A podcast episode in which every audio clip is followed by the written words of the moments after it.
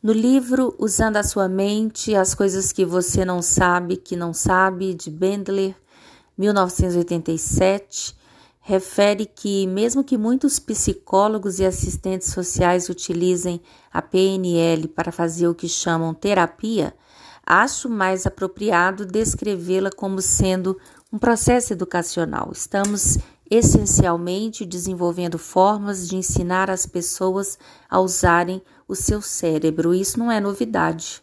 Há muito tempo né, que o homem já busca conhecer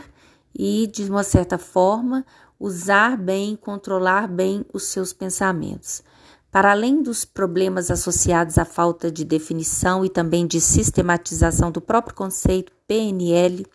e da falta de investigações que comprovem a base empírica dos seus princípios teóricos, alguns autores eles acabaram levantando outras preocupações, como por exemplo, muitas pessoas que não são apenas profissionais de saúde, professores, é, orientadores, pedagogos, engenheiros, médicos, enfim, profissionais do negócio, do direito ou de contextos empresariais sentem-se atraídas pela programação neurolinguística e frequentam, inclusive, workshops e pequenos cursos de formação. No entanto, estes contatos com a PNL eles são demasiado superficiais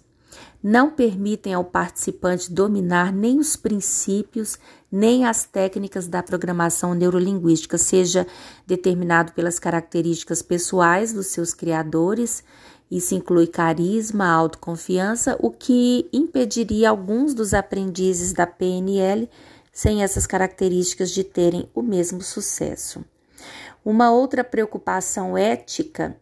Neste caso, já é uma preocupação ética com a PNL, é que na a prática de aceitar indiscriminadamente pessoas para fazerem formação em PNL, gestor, advogado, engenheiro, enfim, uma vez que a PNL pode ser utilizada por pessoas sem escrúpulos para ganhar vantagem sobre os outros. Isso é uma questão ética da programação neurolinguística, além de que a prática que caracteriza a PNL de fazer tudo por um bom resultado.